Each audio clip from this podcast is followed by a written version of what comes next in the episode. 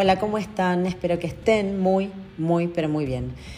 Bueno, nos encontramos en este nuevo podcast para justamente compartir con ustedes eh, un escrito de una paciente que es ella quien a través mío quiere compartir con todos ustedes eh, vivencias eh, que la han herido, le han roto su autoestima y cree que eh, y yo también creo lo mismo, que con este podcast podemos eh, llegar a ustedes y ella puede llegar a quienes estén pasando por situaciones similares y poder ayudar. Fíjense qué bondadosa, ¿no? Eh, a esta paciente le vamos a poner el nombre de A. Y ella titula un escrito que hace, resumiendo muchísimo, muchos años de dolor, de esta manera. El escrito se llama No te dejes manipular identifica a las personas manipuladoras.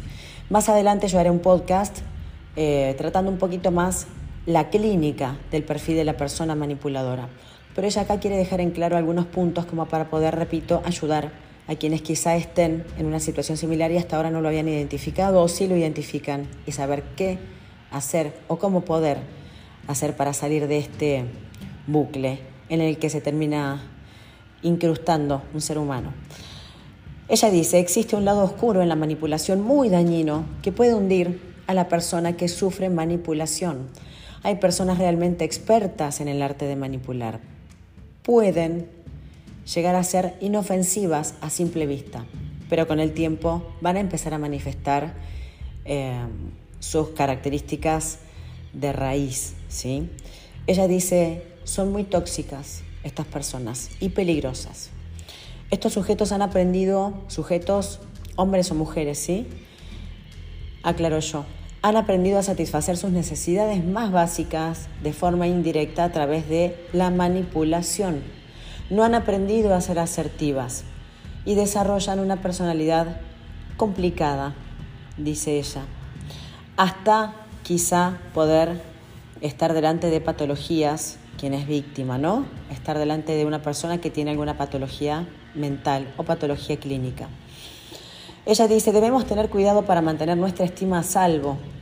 Estos manipuladores o manipuladoras se esconden detrás de muchas estrategias de comunicación que dominan a la perfección y crean así una falsa impresión en los demás. Y quienes los conocemos eh, empezamos a sentir desconcierto y que se nos dificulta actuar en el momento y se nos dificulta, por lo tanto, defendernos. Hasta acá, claro que vamos a hacer esta primera parte porque es un escrito que es un poquitito más extenso y es muy rico, realmente es muy rico para quien pueda escucharlo ir atando cabos. Yo les los, los invito y las invito a que puedan ir escuchando qué les resuena de esto qué está pasando en sus vidas que tiene que ver con lo que estoy mencionando, según este escrito de A.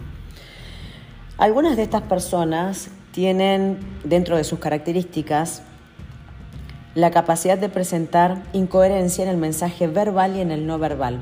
Yo aclaro que el mensaje no verbal es el físico, ¿sí? Eh, entendamos los gestos faciales, los movimientos en sus manos, la posición que toman con el cuerpo. Y acá voy a poner yo un ejemplo, ¿sí? con esto de la incoherencia entre lo verbal y lo no verbal.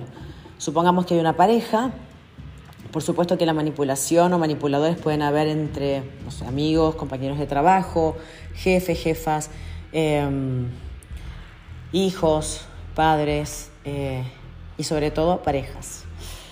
Em, un ejemplo que yo les pongo, como para figurar un poco mejor la cosa, es el que, supongamos, una mujer le pide a su pareja o a su marido que la acompañe al médico, ¿sí?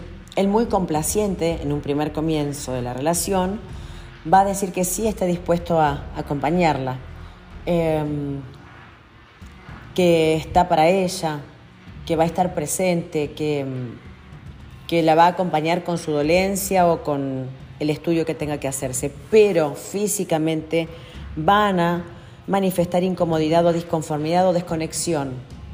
Es como cuando ustedes, creo que todos hemos pasado por la misma situación, es estar con alguien pero a la vez sentirnos solos. Es como que de alguna forma la persona que tenemos al lado no está, ¿sí? no está conectada. Van a haber mensajes indirectos y ambiguos, ¿sí? que no dicen nada, dice A, pero significan todo. Y aquí es donde la víctima empieza, comienza a tratar de interpretar este lenguaje verbal y el no verbal. Empieza a intentar, comienza a intentar entender, comprender y eh, comenzar a darle vueltas a la cuestión para intentar definir si quien está tomando una decisión o está diciendo determinada cosa es realmente así. Es decir, puede tornarse quizá em, el despertar de pensamientos obsesivos, la rumiación obsesiva, la preocupación, el darse cuenta que quizá la persona que está al lado está incómoda y entonces, bueno, esto genera tensión psíquica y quien es víctima de la manipulación no va a comprender bien de qué se trata, pero está claro que no la está pasando bien. ¿Sí? Esto es importante, yo se los recomiendo acá. A continúa diciendo que pueden mostrar, son sujetos que pueden mostrar mucho equilibrio emocional a simple vista, repito. Pensemos en un espacio de trabajo. Em, o vuelvo al ejemplo de la pareja. Pueden manifestar mucho equilibrio emocional hasta que pueda llegar a ocurrir una situación en la que se toca el talón de Aquiles para el, manipulador o la manipuladora y entonces aparece el gran enfado, dice A. La indignación, el enojo, em, pueden manifestarse sumamente preocupados o exageradamente enojados con una situación. Eh, pueden em, necesitar o manifestar que se le dé valor a sus emociones del momento y que no importa si están haciendo una escena en público, hay que valorarla, hay que entenderla porque ellos son los justos, ellos o ellas, los quienes son manipuladores.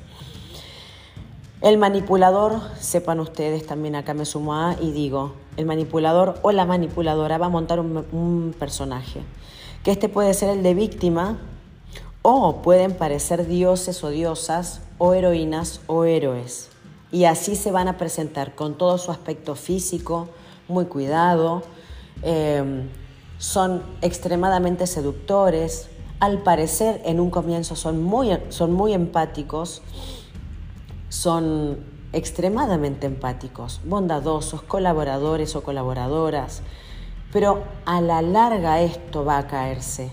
Realmente hay personas que tienen todas estas características Créanme, yo las conozco, ustedes deben conocer a alguien que tienen estas características, eh, las de la empatía, la bondad, digo, ¿no? El, compañerismo y sostenerlas en el tiempo. El manipulador o la manipuladora no lo van a poder hacer, ¿sí?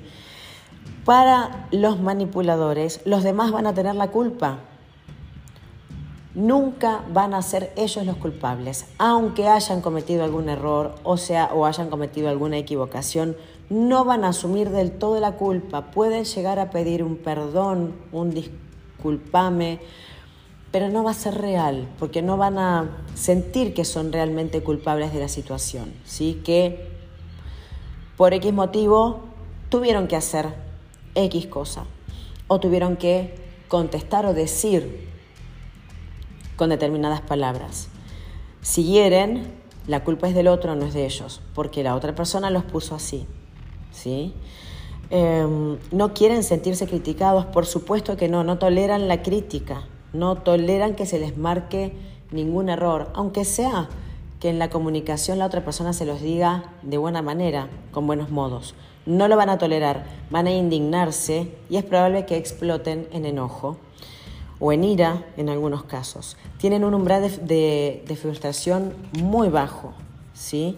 Em, muy, muy bajo. Em, cuando al comienzo de la relación, hablemos, vamos al ejemplo de la pareja otra vez, cuando se da el comienzo de la, relación van a irradiar emociones positivas, nos van a seducir, dice A, nos llenan de halagos, esfuerzos, van a hacer esfuerzos, digo, por, por uno mismo, ¿no? Dice A y digo yo. Em, van a ser muy considerados o consideradas van a mostrar una admiración hacia la víctima impresionante.